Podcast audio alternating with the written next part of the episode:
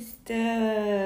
Sejam muito, muito, muito bem-vindos a mais um episódio no Conectando. Para você que caiu de paraquedas, eu me chamo Vitória, pode me chamar de Vi, pode me chamar de Vica, pode me chamar de Amica, tá? Você tem liberdade, tá, meu querido? Contanto que haja respeito, tá tudo certo. É, hoje eu tô muito feliz de realmente abordar esse tema aqui com vocês. Foi doido, gente, porque no início da votação ganhou mais a comunicação e aí depois a estabelecendo limite saiu assim, ó, desenfreadamente na frente. Então, já sei que isso foi um tema que tocou o coração de vocês. Também é um tema que eu tenho estudado, né? Então, acho que eu vou conseguir contribuir bastante com vocês. É algo que eu tenho vivido de forma prática na minha vida. E é muito doido que toda vez que eu me planejo, ou toda vez que eu falo, né, sobre algum tema aqui no podcast, eu sou provada na minha vida pessoal. Então, então eu tenho sido provada nessas últimas semanas sobre esse tema, sobre estabelecer limites, né? E como assim estabelecer limite? Quando a gente fala sobre isso, a gente está falando sobre estabelecer limite na nossa vida mesmo, sabe? Então eu queria iniciar esse podcast lendo um versículo para vocês. Tá em Provérbios 25, 28. Ele fala assim: Como a cidade derrubada, sem muro, assim é o homem que não pode conter o seu espírito. E por que, que eu quis trazer esse versículo para vocês? Bem no início da minha conversão, esse foi um dos versículos que mais marcou minha trajetória com Deus. É um versículo que eu levo para minha vida, tá? Por quê? Porque, gente, se a cidade está derrubada e se a cidade ela tá sem muro, o que, que quer dizer isso? É uma cidade que caiu, né? Ou seja, é uma cidade que fracassou, vamos botar assim, que foi literalmente derrubada né? Alguém foi lá e derrubou a cidade, pode ter sido por guerra, por bomba, por faca, por sei lá o que. E ela tá sem muro. E quando uma cidade ela é derrubada, ela é destruída, e ela fica sem muro, ela fica sem proteção. Então, se você é uma pessoa que tem dificuldade de estabelecer limite, falar não, colocar realmente os limites saudáveis para você ter uma vida saudável, é muito perigoso. Porque olha a continuação do versículo. Assim é o homem que não pode conter o seu espírito. Ou seja, a gente não só tem o lado da pessoa que não sabe colocar o muro, como a gente tem aquelas pessoas que botam o muro até demais e da forma incorreta, né? Então ela não controla o espírito dela, ela deixa ser levado pela ira, pelo calor do momento, né? Eu vi assim, por muitos anos da minha vida eu fui do grupo 1, ou seja, eu fui do grupo que não sabia falar não, se eu, se eu falasse não, eu achava que eu estava sendo mal educada, né? É, e vivi com isso por muito tempo e colhi muitos frutos horríveis, como entrar em relacionamentos abusivos, por exemplo, né? Então gerou traumas muito grandes em mim, que hoje, graças a Deus, foram redimidos na cruz e que já estão curados, sarados, né? Mas eu era do grupo 1 e tenho o grupo 2, né? Os explosivos de plantão. então, quem não consegue conter o espírito. Então, o meu objetivo aqui é que você saia desse podcast tendo um norte sobre esse assunto e podendo colocar esse muro, né? Às vezes você já tem um muro, né? E ele tá baixo demais ali, às vezes a cidade está derrubada, o muro caiu, tá realmente um caos, né? Mas então hoje o meu objetivo aqui é de ajeitar um pouco essa estrutura, tá? Seguinte, é muito importante, antes de eu começar a falar, que não sou psicóloga, tá, time? Então, assim, estudo medicina, adoro estudar sobre esses assuntos, mas não sou psicóloga. Então, se você nesse podcast falar, véi, eu tenho que melhorar isso, procure um profissional para realmente te auxiliar. Eu gosto de falar que Deus ele dá o direcionamento e a psicologia ajuda a gente a continuar, né? Então a inteligência emocional, ela ajuda a gente a levar os desafios de Deus com leveza. Então, quer melhor que isso, gente? Quer melhor que isso? não, eu não sei o que é melhor que isso, né? Então, vamos lá. Como você deve ter percebido agora, a gente não vai ter corte, tá? A gente nunca tem corte aqui no podcast se você é integrante novo, por um motivo simples. O maior objetivo desse podcast é te conectar com Deus e comigo. Então, é como se a gente estivesse sentado numa mesa conversando. Dito tudo isso, introduzindo, né, lendo esse versículo aí, ó, Provérbios 25, 28, já deixa anotado pra você ler sempre, tá? A gente vai começar com uma pergunta: Como a gente pode estabelecer limite se a gente nem entende o que é estabelecer limite com a gente mesmo? Forte, igreja! Eu sei, eu sei. Pensa comigo. Como que eu vou estabelecer limite com uma amizade, por exemplo? Se eu não consigo estabelecer limite na minha própria vida? Se eu não consigo é, colocar disciplina na minha vida? Se eu não consigo organizar, planejar? E eu digo mais do que isso. Um dos maiores mandamentos que Jesus deixou para nós foi: ame ao próximo como a si mesmo. Um dos maiores, não, o maior, né? E se a gente. Na verdade, não, o segundo maior. O primeiro é ame o teu Deus, né? De todo o coração. Agora eu não lembro qual é o primeiro, qual é o segundo. Muito bom. Aí sem corte é isso, né, gente? Tô sendo aqui vulnerável. Confesso que tem um tempo que eu não leio ali os evangelhos. Tô muito lá no antigo e pro final do novo, então não lembro. Mas eu sei que esses dois são importantes. É você amar o seu Deus sobre todas as coisas e você amar o próximo como a si mesmo, certo? Então, sabendo que a gente precisa amar o próximo como a si mesmo, existe uma pré-condição nesse versículo, que é nos amar. Só que você fala assim, parece ser uma coisa linda, né? Ai, que lindo! Me amar, né? Só que pra gente se amar de verdade, a gente precisa encarar, né? Como assim, Vitor? Entendendo é nada. Calma que eu vou te explicar. O verdadeiro amor, quando a gente lê lá em 1 Coríntios 13, ele é incrível. Ele não só abraça as dificuldades do outro, como ele sempre tá nessa luta por uma melhora, mas de uma forma o quê? Respeitosa, né? Então a mesma coisa com a gente. É muito difícil a gente amar, vou tentar dar um exemplo assim mais palpável. É difícil você amar uma pessoa invejosa. É difícil você amar uma pessoa mentirosa. É difícil você amar uma pessoa que deseja o teu mal, não é? E aí, quando você descobre que você é invejosa, que você às vezes é mentirosa, que você às vezes deseja o mal do outro, deseja que o outro caia no buraco, é difícil, gente. Por isso que amar a si mesmo é um desafio, sabe? Porque a gente não tem como amar algo, né? A gente não tem como verdadeiramente se amar. A gente pode fingir que tá se amando. Mas um verdadeiro amor, o um amor profundo, ele vai na verdade. E a gente precisa encarar a verdade. Então, poxa, eu sei que, caraca, inveja é um pecado que, meu Deus, eu caio. Então, eu tenho que ficar atenta nesse pecado. E é difícil me amar sabendo que às vezes eu caio na inveja. Não é fácil e dói. Por isso que o que acontece muitas vezes, eu vou contar para vocês o que acontece.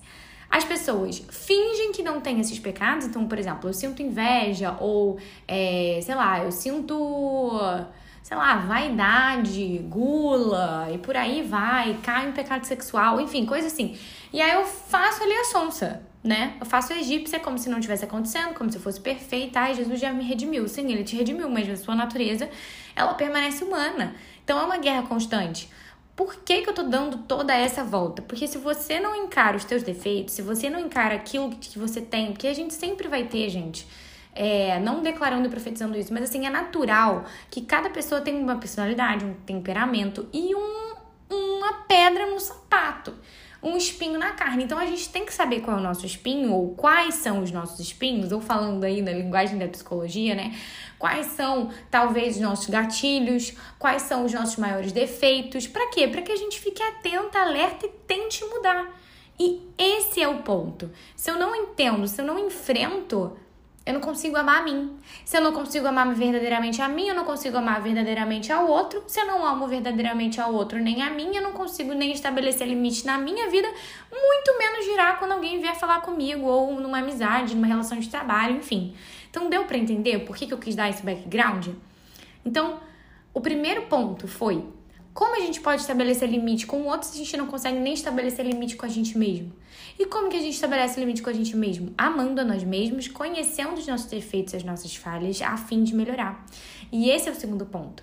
Aceitar é diferente de você se conformar. Eu vou beber água enquanto você pensa no que eu acabei de falar.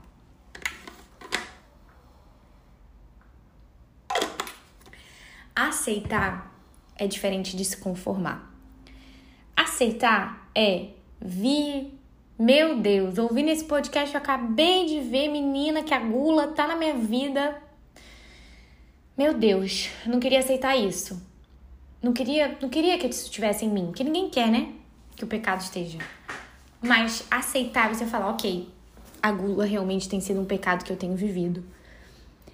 É diferente de se conformar. Conformar e falar, hum, tô pecando na gula, eu vou continuar comendo tudo que eu vejo da minha frente, tá? Então, aceitar é o primeiro passo para que você tenha uma transformação. Tá? Então, anota isso. Aceitar é diferente de se conformar. Então, se a gente fosse resumir tudo que a gente falou até agora, o autoconhecimento, né? Esse conhecimento que a gente tem sobre os nossos defeitos, sobre os pecados que a gente tem mais tendência em cair, tudo vem da onde? Do Senhor, do nosso relacionamento com o Senhor. Quanto mais a gente vai entendendo o caráter puro, santo de Deus, mais a gente vai entendendo as nossas, né, os nossos defeitos. E a gente vai começando a caminhar num, num, num caminho, começando a caminhar num caminho, né? Nada redundante, de arrependimento. E, consequentemente, amor, né? Então a gente prova dessa fonte. Então, esse autoconhecimento, essa vida íntima com Deus gera um arrependimento e gera um amor. E o amor, muitas vezes, é dizer não, tá? Então, isso é um ponto que a gente vai aprofundar já já. Mas antes, né, de aprofundar sobre isso, a gente precisa amar as pessoas. E muitas vezes a gente acha que amar as pessoas é abrir todas as chaves do nosso coração. E não é, gente. Na Bíblia fala para que, que a gente guarde o nosso coração. Fechado, fechado, fechado em várias chaves. Porque do nosso coração, todas as decisões fluem da nossa vida. É a partir do coração, das suas intenções, das suas emoções, das suas motivações que você vai ter atitudes que vão refletir tudo vai vir da onde? De lá. Então, por isso que na palavra fala: diante de todas as coisas, guarde o seu coração. Deus prefere que você tenha um coração guardado e protegido do que mil obras perfeitas aos olhos dos homens. A gente não tá aqui para impressionar pessoas, gente. A gente está aqui para obedecer a Cristo. E é claro que na caminhada isso vai acontecer naturalmente. Por quê? Porque, gente, uma varão, um varão que obedece a Deus, custe o que custar, produz frutos sobrenaturais. É notório, a pessoa começa a brilhar, mas ela não brilha por conta dela, da capacidade dela. KKKKKK, né? Ela brilha porque Deus está ali, Deus está comandando. Deus está sendo o mentor dela. One to one, entendeu? Então, qual que é o ponto principal que eu quero passar para vocês agora?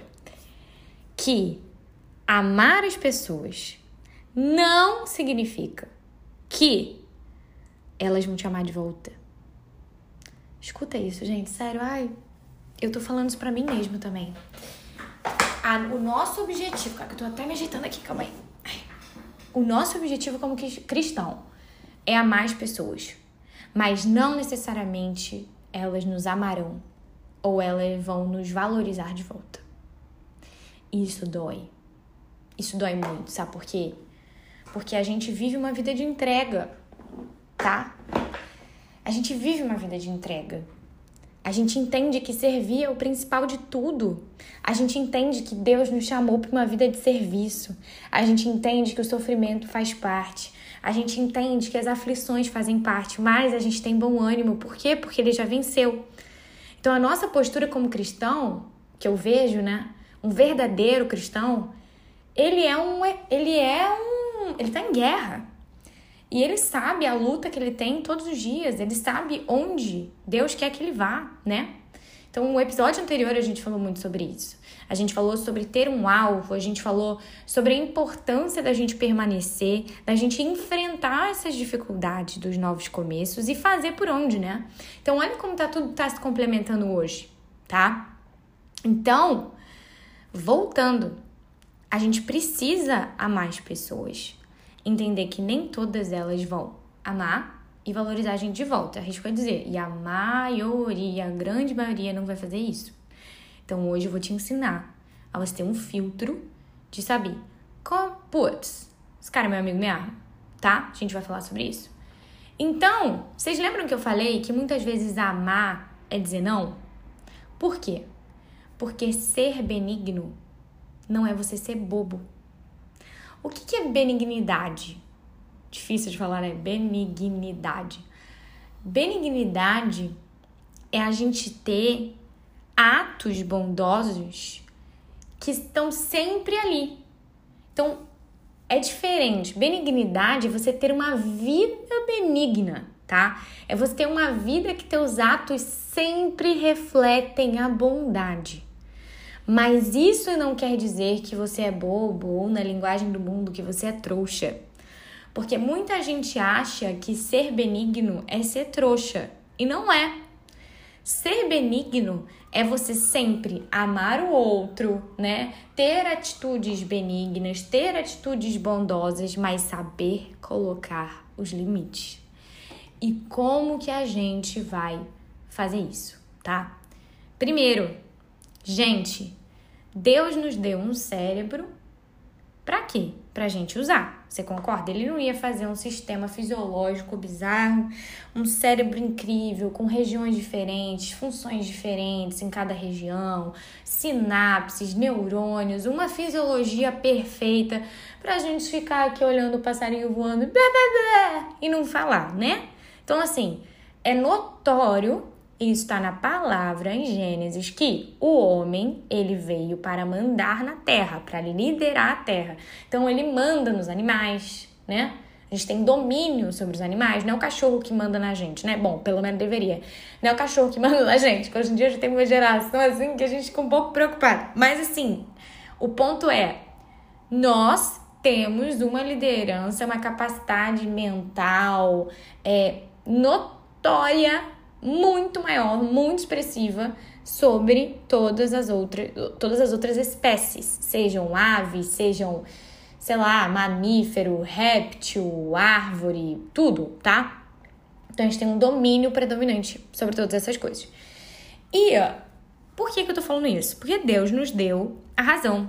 E muitas vezes durante a caminhada, o crente, a gente falou isso sobre o episódio no episódio anterior, tô só refrescando sua memória Muitas vezes o crente foca muito em viver o sobrenatural e esquece do natural, ou seja, esquece do racional. As duas coisas são importantes.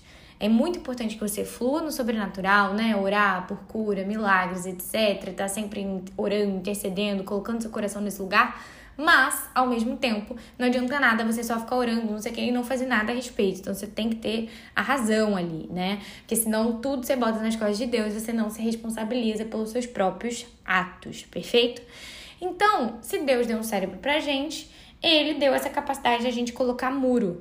Muitas vezes na Bíblia a gente tem essa comparação de colocar muro com domínio próprio, que é um dos frutos do Espírito, né? Que tá lá em Gálatas 5:22 benignidade, benignidade também é outro fruto do espírito. Benignidade, lembrei, benignidade também é outro fruto do espírito, assim como domínio próprio. Então vocês veem como todos os frutos do espírito eles estão andando juntos, tá? Então, como colocar muro, gente? Como que eu vou botar muro? Como que eu vou ter domínio próprio? O que, que eu faço para ter esse filtro, tá? Eu tô, enquanto eu tô fazendo esse podcast, a gente já tem 18 minutos de podcast. Eu essa parte de como colocar o muro, eu não vou conseguir trazer aqui hoje. Por quê? Porque essa parte ela é muito de comunicação, senão vai ficar um episódio extremamente longo, vocês não vão ter uma boa absorção. Então eu vou deixar aqui de novo no final desse episódio uma enquete para você votar qual vai ser o nosso próximo tema do, do podcast. Eu acho que o próximo tema, o melhor seria a comunicação para dar continuidade. Eita, gente, para dar continuidade a esse. Mas vocês que vão decidir, tá? Então, agora, o que, que a gente vai falar? A gente vai falar em como filtrar os nossos amigos. Esse conteúdo eu peguei do livro Especialista em Pessoas do Tiago Brunet, tá? É um livro que fala sobre soluções bíblicas inteligentes para você aprender a lidar com todo tipo de gente. Porque, gente, fala sério, se a gente tá vivo, a gente vai ter problema. E a gente vai ter que lidar com esses problemas até o último dia, né? Então, o que, que o Tiago ensina é, pra gente, né? Primeiramente, a gente tem três esferas de amizade estratégicos, necessários e íntimos, tá? Então, assim, é muito comum que a gente, na nossa vida, quando a gente tá se aproximando de uma pessoa, a gente quer que essa pessoa vire um amigo íntimo, um amigo muito pessoal, a gente abre a nossa vida, conta tudo, barará, barará, e aí passa um tempo que, pô, facada nas costas. E aí a gente vai criando várias feridas emocionais, achando que as pessoas não prestam, é, achando que a gente nunca vai ter conseguir ter uma amizade sólida. Por quê? Porque a gente também não tem as estratégias corretas para analisar e filtrar, hum, esse amigo aqui é desse grupo, hum, esse amigo aqui é desse, tá? Então é isso que a gente vai fazer agora. Então, relembrando, temos os amigos estratégicos, necessários e íntimos. Vou começar do maior pro menor. Então, é como se fosse, pensa num, num círculo. Estratégicos é a maioria, tá? É tipo a maior parte do círculo. Então, tô aqui abrindo o livro pra, pra falar bonitinho para vocês. O que, que são os amigos estratégicos, gente? Os amigos estratégicos, eles são as pessoas que não amam você. Pelo menos por enquanto, tá? Então eles não vão vibrar, ficar entusiasmado, tipo, com as suas conquistas, com o que você tem vivido, mas eles vão se unir a você por um bem maior. Eu, eu gosto de brincar que o amigo estratégico é tipo aquilo que a gente estudou em biologia, que os dois ganham, se eu não me engano é comensalismo, os dois ganham, né? Eu não lembro se é esse o termo, gente, é tanto tempo, deixa eu até confirmar aqui no, no Google, deixa eu ver aqui, comensalismo. É, então, assim, os dois vão ganhar. E não, gente, comensalismo não é isso não, tá? Comensalismo ganha, o outro perde. Mutualismo. Isso, mutualismo aí, só para refrescar, ó, refresh lá da biologia. Então, é uma relação mutualista. Como assim? É uma relação que ele vai se unir por você por um bem maior.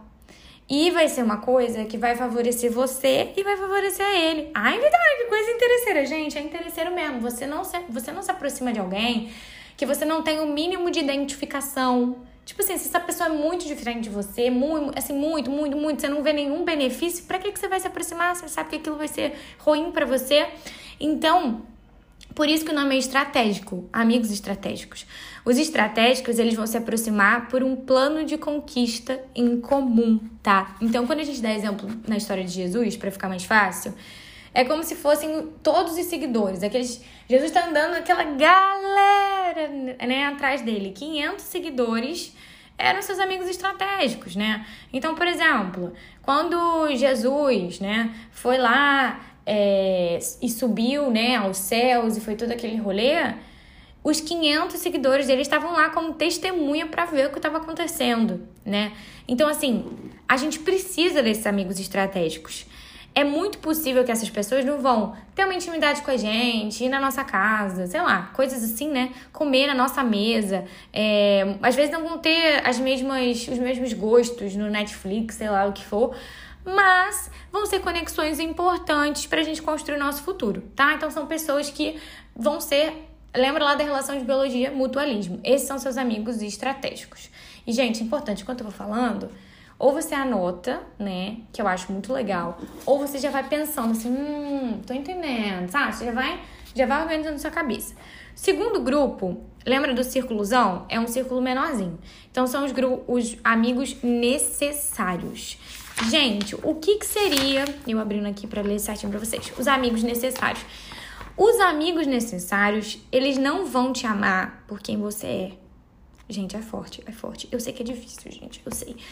Mas eles estão no seu lado por conta daquilo que você representa. Tá? Como assim? É só você pensar na história de Jesus. Quem eram os amigos necessários de Jesus? Os discípulos. Meu amor, tinha Judas. Se você não sabe, Judas traiu Jesus. Então, assim, eles não amavam, tá? A grande maioria, né? Na verdade, eu não sei, né, gente? Porque tava no coração de cada discípulo, só eles sabem. Mas, assim, de Judas a gente consegue ver por quem ele era. Mas era pelo que ele representava. Jesus, ele representava Cristo, ele representava o Messias, ele representava algo que eles estavam orando a vida deles inteira, tá? Então, seus amigos necessários eles estavam ali o tempo todo preocupados para que a promessa se cumprisse. Então eles estavam ali porque eles entendiam que era o Messias, eles entendiam que Deus tinha chamado eles para aquele chamado, né? Então o coração deles não era de Jesus, mas do que ele representava, tá? Então, quem são os seus amigos necessários na sua vida? São pessoas que vão ser, já tá no nome, necessárias para sua caminhada, tá? Então eu gosto de dizer que normalmente assim Só você pensar no seu trabalho, na sua faculdade. É, são aquelas pessoas que você sabe, tipo assim, você precisa tanto para fazer um trabalho em grupo, para apresentar um projeto, para abrir um negócio, sei lá, que seja, que são pessoas que estão contigo não necessariamente por quem você é, ou te amam pelo quem você é, mas elas estão com você porque você representa, sei lá, um melhor trabalho, um, um sei lá, representa valores e coisas que elas precisam, né, na vida delas. Então são pessoas necessárias, tá? Amigos necessários. E por fim, né, a gente tem os amigos íntimos, tá? É...